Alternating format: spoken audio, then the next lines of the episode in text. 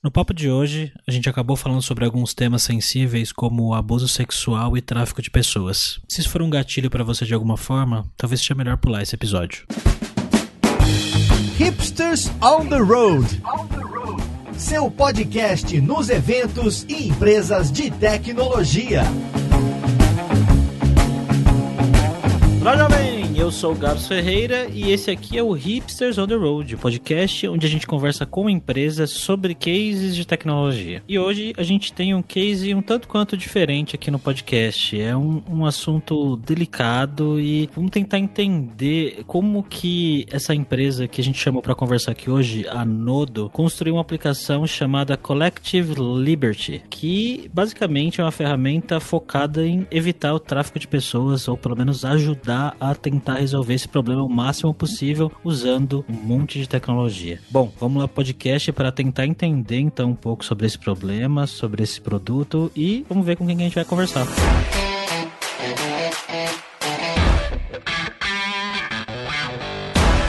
E hoje a gente está aqui com o Gustavo Pilcher, que é sócio e diretor de estratégia e inovação na Nodo. Como é que você está, Gustavo? Opa, tudo bem, Gabs? Tudo certo por aqui. Muito obrigado pelo convite. E estamos também com o Paulo Faustich, que é cofundador e diretor de negócios na Nodo. Beleza, Paulo? Opa, beleza. É, mais uma vez, brigadão aí pelo convite. Olá, olá a todos uh, do Hipsters on the Road. E também estamos aqui, como sempre, com o meu co-host Alberto Souza. Como é que você está, Alberto? Certo? Tudo certo, tudo certo. Vamos falar desse projeto aí, né? Que, enfim, né? Como você já falou, bem interessante aí, né? Até para a sociedade como um todo. E também tem muita tecnologia por trás disso, né? Que a gente viu aqui no briefing e tal. Então acho que tem bastante coisa pra gente falar. Bom, pessoal, para começar, eu gostaria que vocês contassem pra gente, né? O que é a Nodo e o que é esse produto que vocês desenvolveram, estão desenvolvendo. Não sei qual é o status dele. Eu imagino que deva estar em constante desenvolvimento e melhoria, né? Mas queria que vocês contassem contassem um pouco mais sobre isso pra gente. Bom, a Nodo ela surgiu há cerca de 10 anos, já, a gente já tem cerca de 10 anos de história, e a gente nasceu com o objetivo de potencializar negócios através de tecnologia, né? através da criação de soluções digitais únicas que, de alguma forma, potencializam esses negócios e resolvem necessidade de empresas. Então, esse, esse é o objetivo da Nodo. Né? E aí, dentro desse objetivo, a gente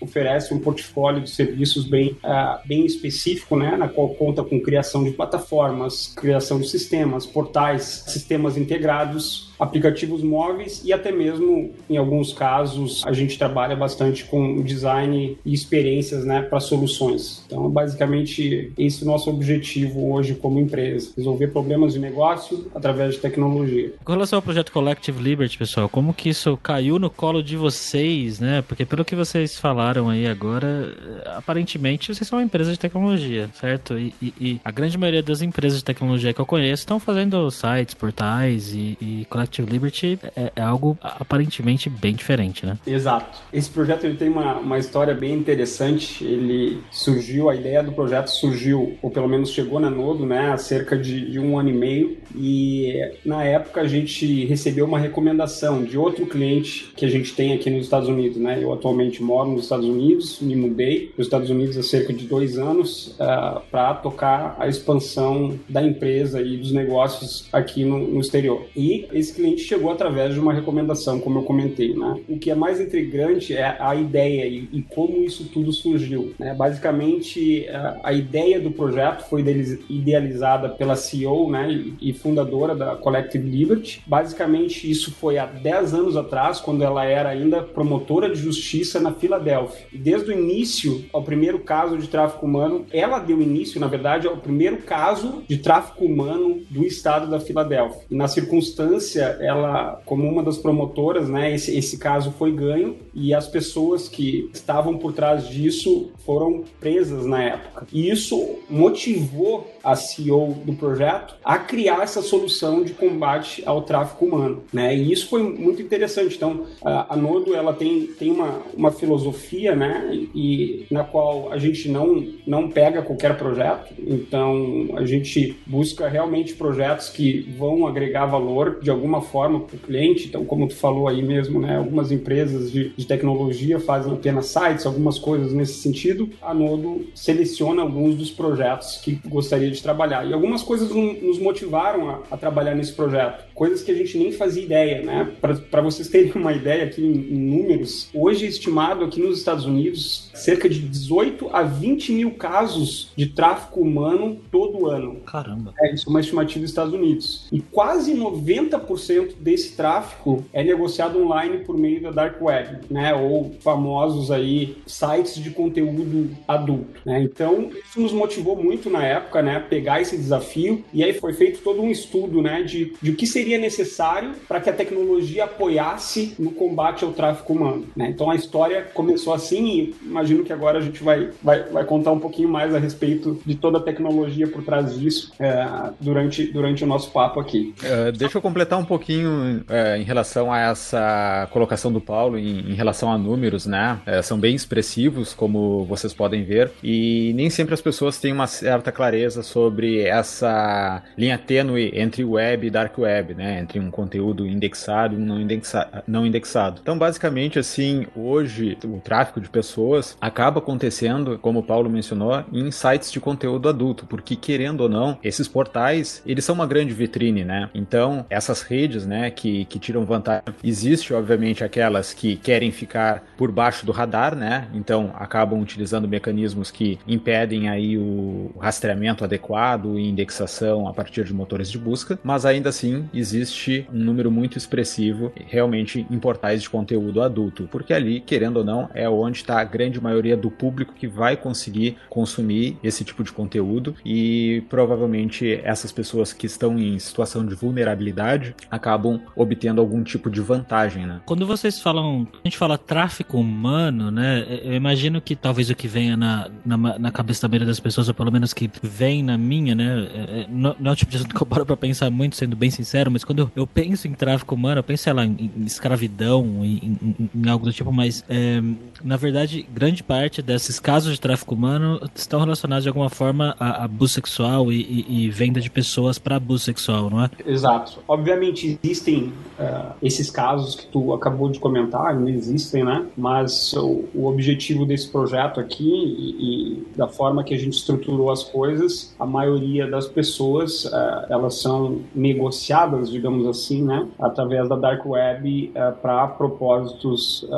né? de, de, de cunho aí sexual, digamos assim. É, uh, um exemplo disso, pessoal, às é, eu, sei, eu sei que é um tema assim delicado, muitas vezes grande parte das pessoas ou ignora ou simplesmente desconhece, mas o fato é que existem situações, vamos, vamos pegar um exemplo, né, na qual uma pessoa, né, pode estar utilizando um, um grande portal aí de conteúdo adulto, erótico, uh, pode ser um conteúdo privado na qual necessite de pagamento para ter acesso, acontece também, né? Essa pessoa muitas vezes, as plataformas, na verdade, se vendem dizendo não, que elas fazem uma validação do perfil daquela pessoa, pegam os dados, etc. É uma maneira de mascarar um pouco, né, o que acontece por baixo. Então, na prática, muitas vezes não tem como saber se alguém está contra a própria vontade lá. Então, imaginem uma situação em que uma pessoa está se expondo, né, na frente de uma webcam,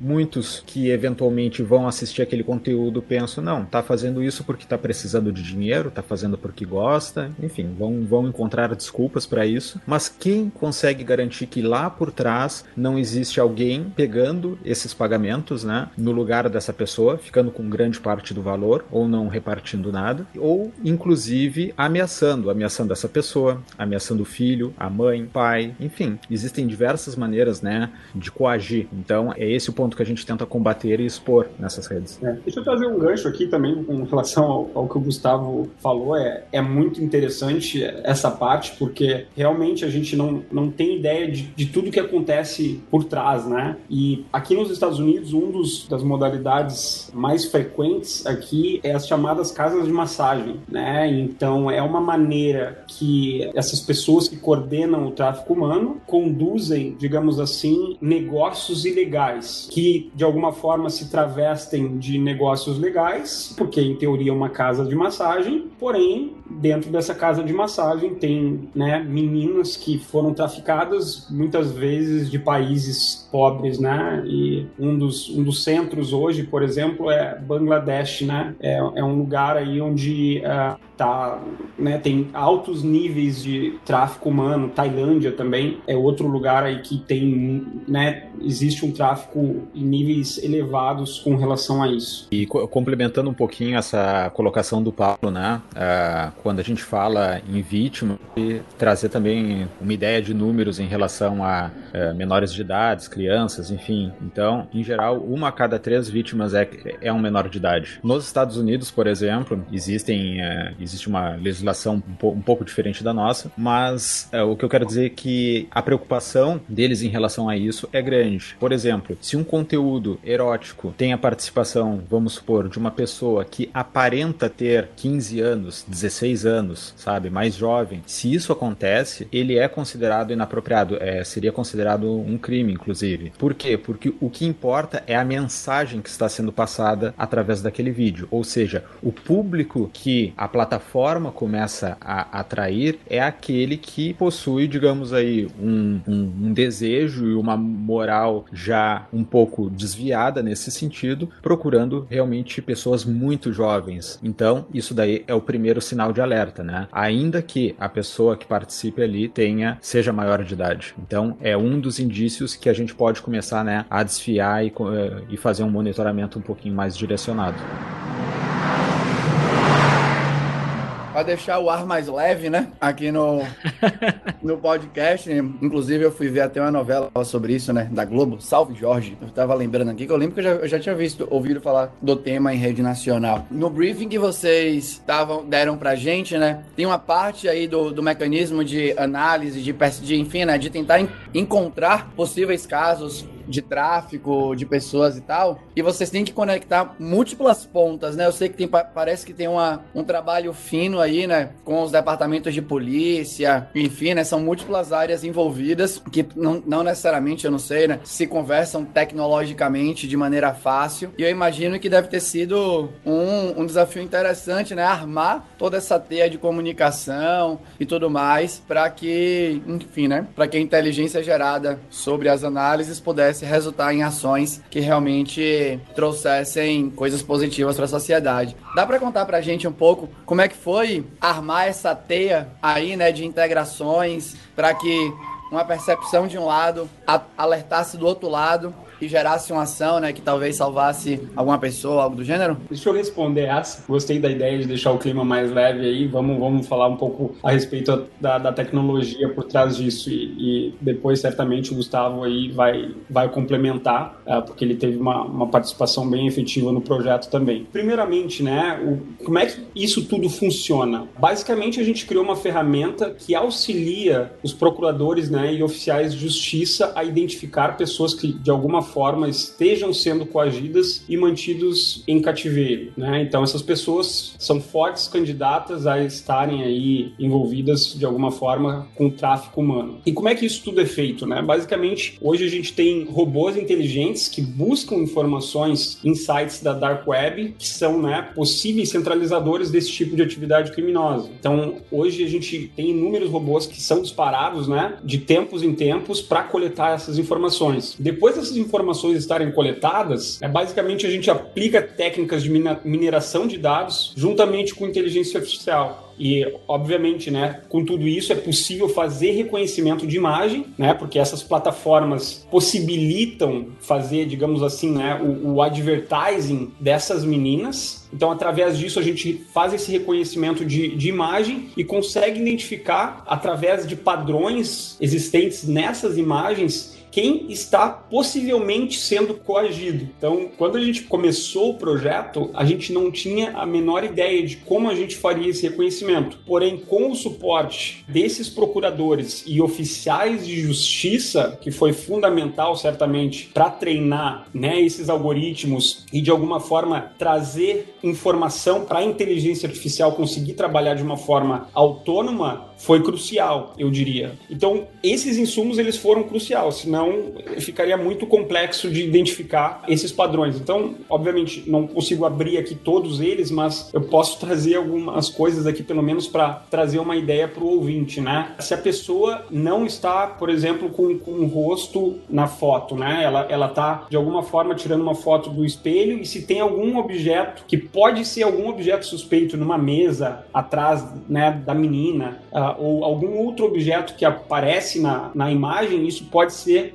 caracterizado como algo suspeito. Então, a partir da identificação né, e desses padrões que existem nessas imagens, que, como eu falei, foram trazidos por esses procuradores e oficiais de justiça, a gente consegue trazer um, fazer um trabalho aí uh, muito bacana e transformar esses dados em possíveis cases e encontrar possíveis suspeitos né, em meninas que estejam sendo coagidas nessas, nessas plataformas. Tá? Então, acho que isso traz um, um resumo interessante aí. E, Gustavo, se quiser complementar complementar? Em relação a isso, uh, o, o, Paulo comenta sobre meninas, né? É, é, querendo ou não, é o principal público, mas a gente não pode deixar de esquecer que existem outras pessoas, homens também em situação de vulnerabilidade, gays, lésbicas e etc., acabam sofrendo de exploração através das mesmas redes. Em relação à, à pergunta, né, que, que vocês fizeram uh, sobre como isso tudo se comunica, é bem interessante. Uh, quem trabalha com tecnologia sabe que nem sempre todas as instituições instituições, órgãos e, e, etc.,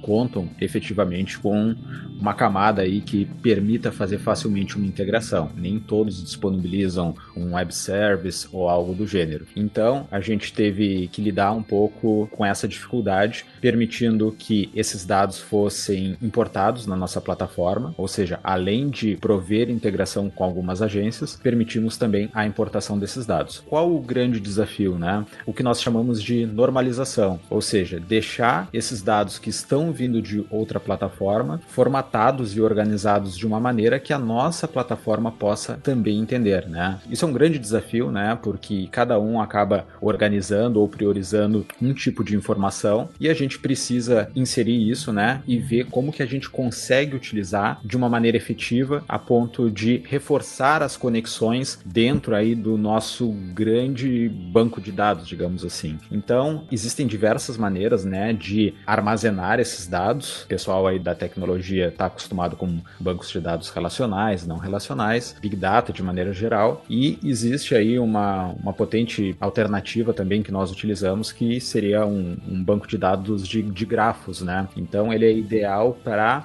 justamente reforçar essas conexões, fazer conexões mais facilmente entre um tipo de entidade, né, entre um tipo de objeto, digamos assim, e outro. O que, que eu quero dizer com com isso. Um exemplo, pegando aí essas, uh, essas situações que o Paulo comentou, né, de olhar para uma foto ou olhar para o próprio texto do anúncio. Vou tentar exemplificar, a gente não pode abrir tudo, né, mas eu vou tentar exemplificar algumas coisas que nós utilizamos. Por exemplo, uma pessoa está fazendo um anúncio publicamente, uh, num, seja no site de conteúdo adulto ou qualquer outro, e coloca o seu telefone de contato, o seu nome. É muito comum, às vezes, que essas pessoas não utilizem um nome verdadeiro, né? Então, esse é o primeiro indício. Uh, através do reconhecimento facial, é possível identificar que entre dois anúncios, três, cinco, dez, a mesma pessoa está aparecendo. Mas a gente vê que ela se anunciou com nomes diferentes. Isso pode ser um forte indício que esteja acontecendo algo por trás, mas pode ser simplesmente ela tentando preservar a sua identidade. Agora, a partir do momento em que uh, esse, esses mesmos anúncios passam a compartilhar, ou seja, existe um reforço positivo na conexão entre eles pelo fato de utilizarem telefones distintos, em outras situações, telefones iguais, a gente consegue inferir algumas suposições, a plataforma consegue inferir a respeito dessa diferença entre um anúncio e outro. Ou seja, a mesma pessoa anunciando com telefones diferentes pode levantar um certo alerta que ela realmente está tentando despistar né, alguma possível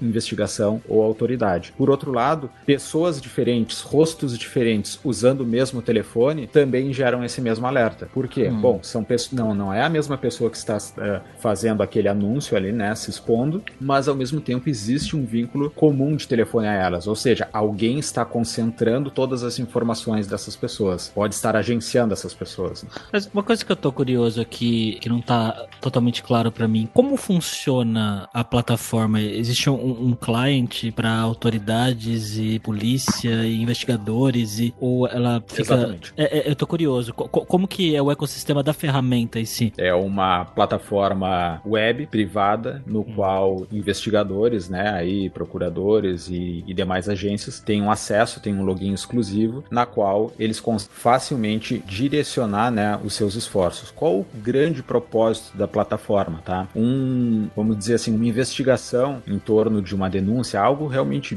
que a gente chama uma, uma busca direcionada, né? Ela pode levar aí de 20 a 35 dias, né, para ser feita através de um trabalho mais manual, digamos assim, em que realmente essas pessoas envolvidas na investigação vão começar a acessar sites, cruzar informações, vão coletar dados, vão coletar provas, até levar isso publicamente e, e ir atrás dos, uh, dos culpados, digamos assim. Então, o grande propósito da plataforma é aliviar esse esforço, ou seja, encurtar o tempo para que uma investigação ocorra de maneira efetiva, consiga agregar todos esses dados no mesmo local, né? E com isso a gente consegue reduzir esse trabalho aí para pelo menos uma semana de investigação. Hoje é o que a plataforma consegue fazer, né? Então, esse é o grande diferencial no nosso ponto de vista. E o objetivo é realmente reduzir isso talvez até algumas horas, se possível. É, e complementando aí e falando um pouco em números, hoje a plataforma conta já com mais de 5 milhões de registros, né, dessas pessoas na qual a gente coleta através desses nossos robôs e algoritmos nos sites da Dark Web. Então é um, é um número bem expressivo, né? E quando a gente começou o nosso papo hoje, eu comentei que 90% dos casos de tráfico humano são gerados, né, através ou geridos através da web. Então imagina um trabalho manual nesse sentido, seria inviável, muito custoso. Como o Gustavo falou, a nossa plataforma uh, traz uma, uma otimização nesse processo que seria quase que inviável fazer humanamente, digamos assim, né, através de uma análise olhando imagem a imagem e, e, e lendo informação por informação de cada pessoa que é anunciada nesses, nessas plataformas. Eu tô aqui ouvindo vocês falarem, né? E eu tô eu gosto muito de esporte, eu tô fazendo aqui uma associação que me, me parece que vocês são o controle antidoping e tem um monte de gente do outro lado, né? Tentando achar novas formas de enganar nesse momento, né? A plataforma de vocês. Eu tô lembrando também, né, que no, no briefing você, vocês falaram que tem que de alguma forma se adaptar, né? Porque os sites vão. Eu nem sabia que tinha site que fazia isso, né? Dada a minha ingenuidade, né? Eu só sabia de barreiras anti-crawlers básicas, do tipo assim, né? Limitar o número de requisições no intervalo de tempo, coisas do gênero, né? Né? Obrigar que uns headers aparecessem na requisição para dificultar um pouco, né, o trabalho do robô, né? Então você tem, que, você tem que se passar por um navegador, controle de throttling ali, né, e tudo mais também para em função do IP e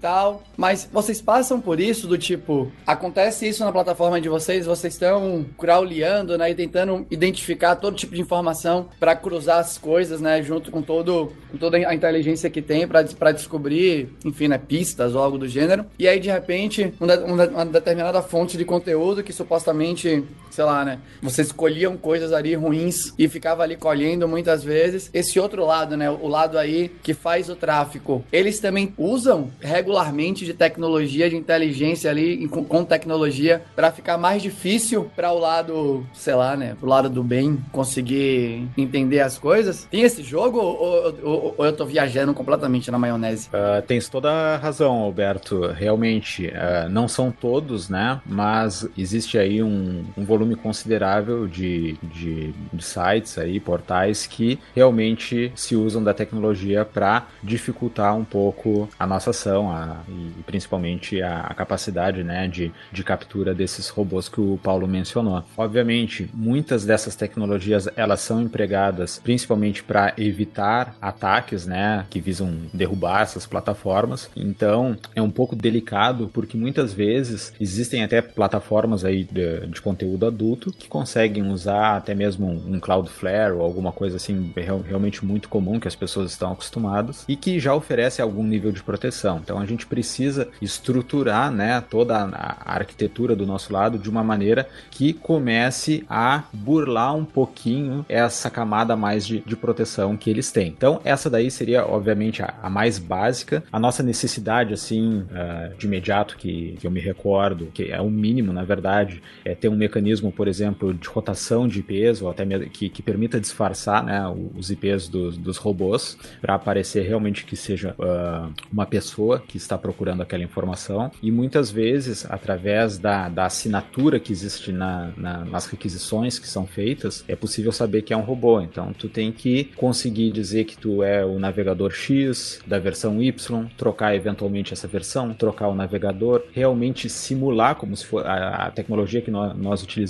né? É, justamente simula o navegador em si. É realmente como se o navegador estivesse aberto, não é simplesmente uma requisição para lá. Então, são, como é que eu vou dizer assim, alternativas que a gente busca e a maneira de identificar quando isso acontece é baseado justamente numa, num alerta que é gerado num, numa ferramenta de monitoramento que uh, indica ali que o nosso volume de capturas caiu ou daqui a pouco zerou, né? Porque foi implementado algum tipo de proteção a mais ali. Não quer dizer, claro, que eles olharam para lá e viram, ó, oh, isso daqui deve ser a, a Node e a Collective Liberty que estão fazendo. É, pode acontecer? Pode. Mas como toda a tecnologia e estratégia que, que nós utilizamos ela é proprietária, né? É fechada, existe uma certa restrição em relação a isso, justamente para não se tornar público, pois seria muito fácil que esses sites e portais começassem a implementar medidas mais efetivas para o nosso bloqueio. Então, esse caso aí do, dos IPs é, é, é, um exemplo bem trivial. Existem outros no, no caso que eles tentam disfarçar dados, né? Dados como o número da pessoa, o local onde ela está. É necessário fazer um login, mas aí que login é esse? Tu vai, uh, imagina tu utilizar sempre o mesmo login na mesma plataforma para fazer a extração aí de, vamos dizer, 300 mil anúncios, 500 mil anúncios, né? De pessoas. Vai chamar a atenção. Comentando aí que o, o Gustavo falou, eu, eu achei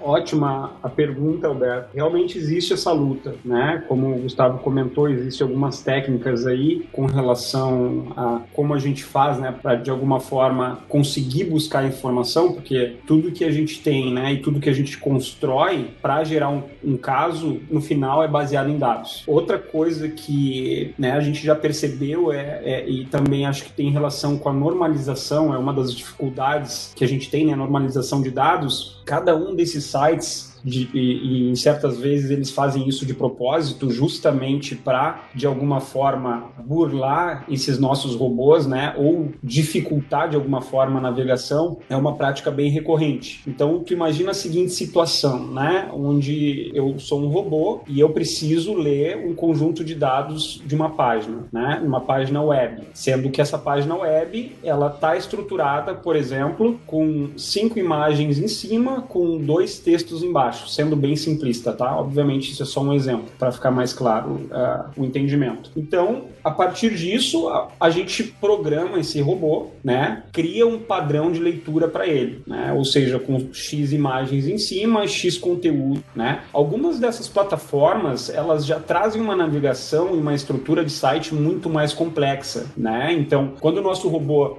porque esse, esse nível que eu falei, digamos que é o, é o, primeiro nível da página, né? Onde a gente tem lá cinco imagens em cima, alguns textos embaixo. Vamos chamar essa página de home, né? Só que a home, ela leva o usuário, né? Normalmente para várias outras páginas internas, né? E aí tu imagina um, um diretório enorme, né, com centenas aí de pessoas uh, nesse site. Então, imagina a seguinte situação: uma vez que o robô chegou na home, ele precisa também fazer toda essa navegação interna entre essas outras páginas certo? Para que seja possível buscar a informação no detalhe e chegar até o nível de informação onde a gente tem a pessoa que está exposta ali na plataforma. Só que em alguns casos eles tentam de alguma forma dificultar o nosso trabalho, né, a chegada de robôs, criando modais, novas janelas, né, onde precisa ser criado outros padrões de navegação. E obviamente isso sempre uh, dificulta o nosso trabalho e a criação uh, desses algoritmos de combate. Bem colocado, Paulo. Uh, e só complementando, né, uh, outro aspecto bem importante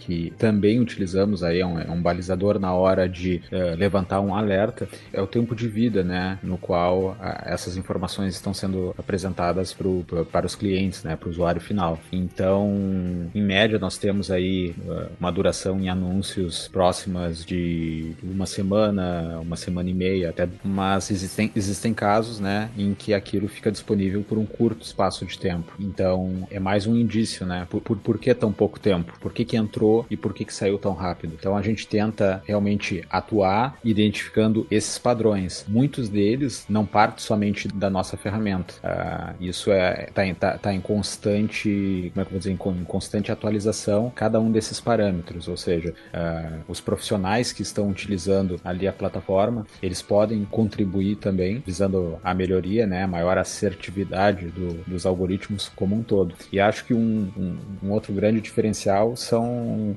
uh, é que a ferramenta ela ajuda muito na, na busca direcionada, né? Então, quando uma autoridade recebe uma denúncia a respeito de uma pessoa que já teve envolvimento com esse tipo de crime, com esse tipo de rede, uh, o que, que, pode acontecer? Eles uh, sabem a região em que ela está atuando, a cidade ou o bairro, seja o que for, sabem algumas informações, por exemplo, o perfil das vítimas, digamos assim, uh, baseado em cor de cabelo, cor da pele, cor dos olhos, acontece muito, e principalmente aí em relação a números de contato. então é importante não esquecer, né, que existem agências, né, força policial por trás que tem acesso a essas informações. E como que eles fazem no momento em que chegam na plataforma? Eles começam a montar, né, configurar a plataforma para que ela faça esse monitoramento de maneira mais direcionada, ou seja, que comece a extrair as informações que são relevantes para ele, porque existe um, um, volume muito grande, né, de dados. Então, simplesmente olhar para todos esses dados é muito difícil co conseguir entender o que, que está acontecendo ali. Então, a partir do momento em que existe essa busca direcionada, eles começam aí a realmente criar uma correlação entre fatos, entre anúncios e conduzir a investigação de uma maneira mais efetiva.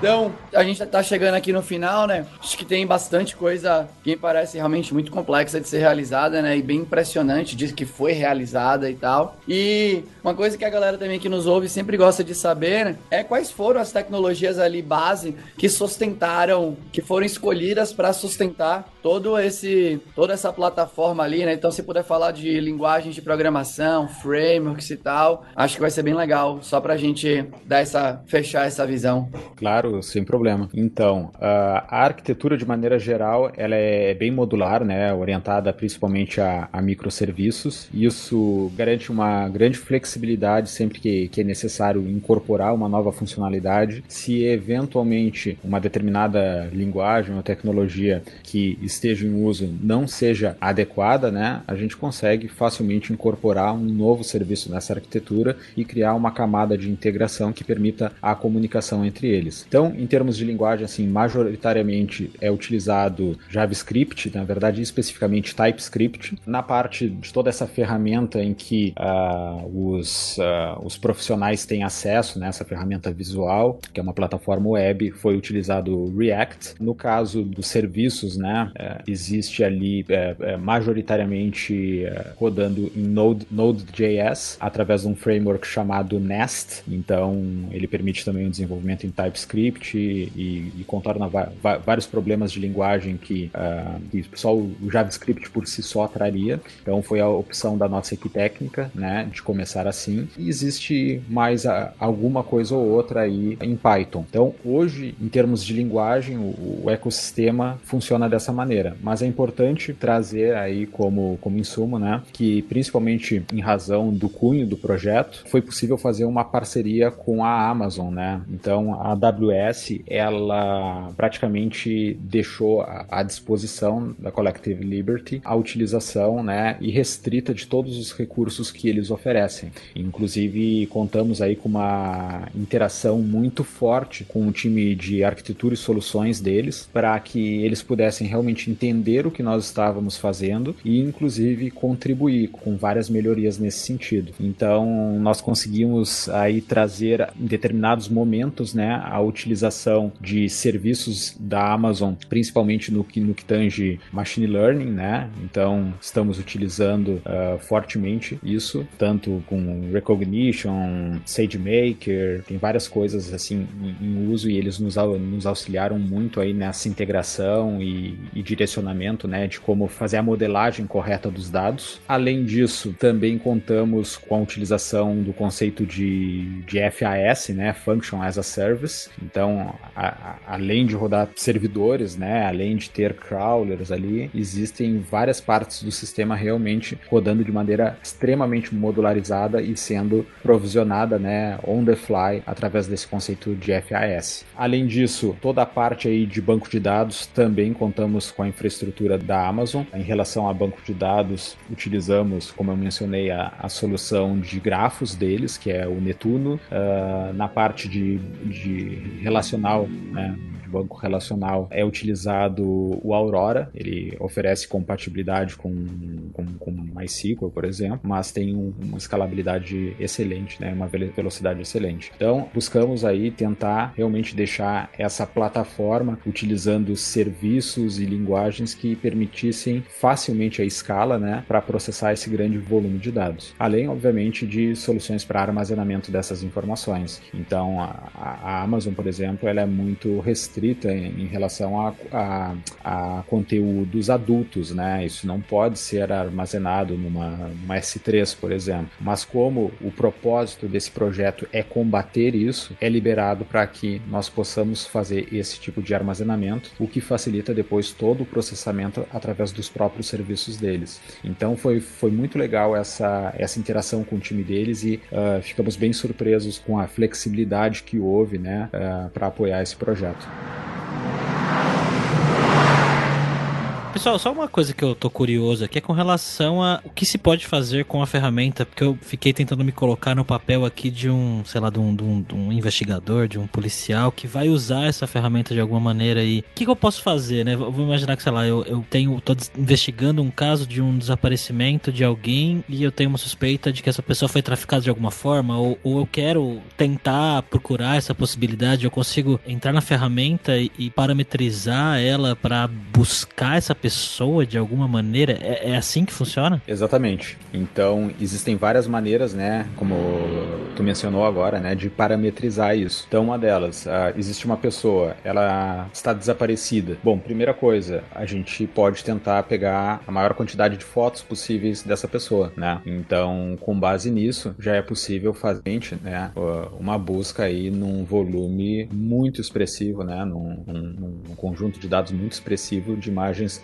capturadas de todos esses sites que sabemos que pode estar acontecendo a exposição de pessoas em situação de vulnerabilidade. Então, com isso, já é possível né, ter alguns indicadores ali. Inclusive, já aconteceu né, de facilmente se identificar uma pessoa a partir simplesmente de uma parametrização de fotos. Uh, outras possibilidades aí é justamente baseado no, no que o investigador está procurando. Então, seja por localidade, por número de telefone, por padrão de vítima. É importante assim imaginar que no momento que se entra nessa plataforma, existe um dashboard, né, no qual já existem diversos dados agregados ali, principalmente aqueles que demandam atenção, ou seja, que existe um risco, né, uma relevância uh, muito alta de que algo esteja acontecendo. Isso é baseado tanto em inconsistência de dados que são identificados, como essa correlação que é feita através de outras redes que no passado imputaram informações dentro da plataforma. Então, com isso, facilmente essa pessoa começa a ter um, um ponto inicial. Se ela está no escuro, ela tem um uh, no escuro que eu digo é, é, ela entrou na plataforma, não sabe muito bem o que espera, não não não está buscando uma pessoa específica. Ainda assim, ela tem trabalho para fazer. Mas o uso mesmo, assim, o uso mais forte é na, na busca direcionada. Outra possibilidade, tá, seria a utilização de um monitoramento. Então, é possível também deixar todas essas configurações feitas, salvas na plataforma plataforma e sempre que surgir, uh, se nesse momento não existir né, nenhum tipo de, de, de, anúncio ou exposição que chame a atenção, é possível uh, receber um alerta né, em tempo real assim que entrar o primeiro anúncio de uma pessoa, de um grupo de pessoas que demete né, com aquelas características, com aquela parametrização que o, que o, que o profissional uh, configurou na plataforma. Entendi. Caramba, gente, muito, muito louco.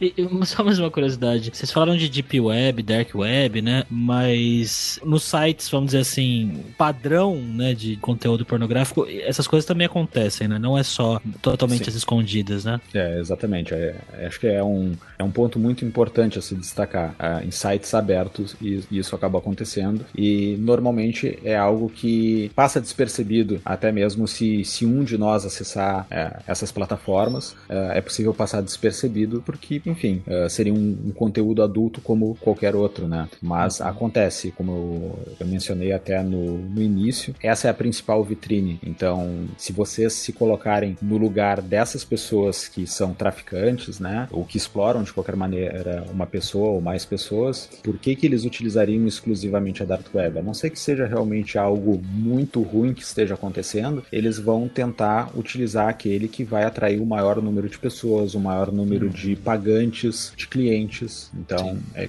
é, uma, é uma observação muito relevante essa que tu fez. Só complementando aí o que o Gustavo falou, Gabs, é um fato, né? Acaba que essas situações passam desapercebidos no, né, no dia a dia. E nós mesmos, né, que estávamos envolvidos no projeto, inicialmente a gente não, não tinha ideia de que isso poderia estar acontecendo em um site que não, não é classificado como um dark web, por exemplo, né? É algo mais público. E realmente acontece. Como eu falei antes, muitas vezes está travestido de uma casa de massagem. Só que dentro dessa casa de massagem tem várias pessoas ali que estão sendo mantidas em cativeiro, para ter uma ideia. Então é, a gente vê isso bastante assim. É, imagino. E a plataforma, assim, só para complementar, ela oferece também como ferramenta a geração de provas, né? Então é muito comum uhum. que exista um anúncio e que ele não exista mais quando um processo realmente for ocorrer. Ou seja, para a força policial ali realmente comprovar, não, vocês estavam anunciando esta menor de idade, por exemplo, uhum. a plataforma oferece justamente a criação desse tipo de prova. Ou seja, no momento em que se extrai o conteúdo, uh, também é feita uma snapshot que mostra que ele estava publicado, qual era o local, qual era a URL, enfim. Hum, interessante, é isso, é isso é importante. E esse o sistema de vocês está sendo usado só nos Estados Unidos no momento? Apenas nos Estados Unidos nesse momento. E vocês contratam? Estão contratando nesse momento? Contratam pessoas aqui do Brasil ou também focam na mão de obra lá nos Estados Unidos? Existem as duas possibilidades, né? Mas a, a grande força, né, de trabalho, ela está concentrada realmente aqui no, no, no, Brasil. Então, como o Paulo havia mencionado, a, a nossa atuação nos Estados Unidos, ela já vem ocorrendo há um bom tempo, mais em nível comercial e estratégico. Mas toda a hum. parte, né, de criação, desenvolvimento e etc., quando se fala em termos de equipe, ela está aqui. Mas ainda assim, hum. existem algumas pessoas nos, nos, Estados Unidos interagindo com o nosso time. Mas a, a, a maior ah, parte fica aqui. Pergunto que sempre no final do podcast aqui eu pergunto se vocês têm vagas abertas e tudo mais, vou deixar o link aqui na descrição. A gente vai deixar o link na descrição, então. Legal. Vagas sempre abertas. Né? Estamos sempre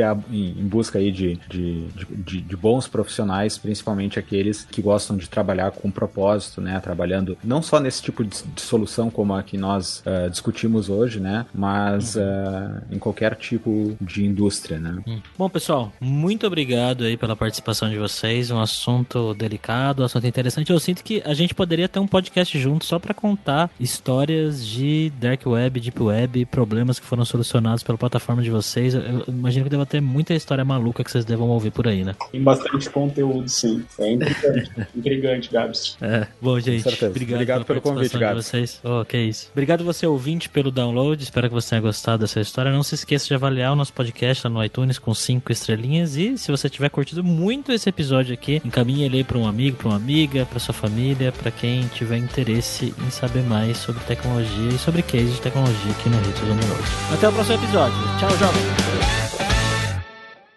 Eu sou Paulo Silveira, CEO da Lura, e tem um recado para você que escuta o Hipsters on the Road. É, com muito carinho que a gente criou esse podcast. E se você gosta de entender o que está por trás das grandes empresas e as tecnologias que elas usam, eu chamo você para fazer parte do Alura Verso, esse universo de conteúdo que a gente tem criado de podcasts, vídeos e newsletters, que vai fazer você refletir sobre o cenário da tecnologia. Então, são e-mails que unem todos os nerds, hipsters e devs que têm paixão por tecnologia. Totalmente gratuito em alura.com.br/barra imersão. Vai lá para ficar atento no que está acontecendo por trás das tecnologias, das empresas, dos gadgets e dos equipamentos que a gente usa. Você ouviu o hipsters.tech, produção e oferecimento alura.com.br, cursos online de tecnologia e Kaelon, ensino e inovação. Edição Radiofobia, podcast e multimídia.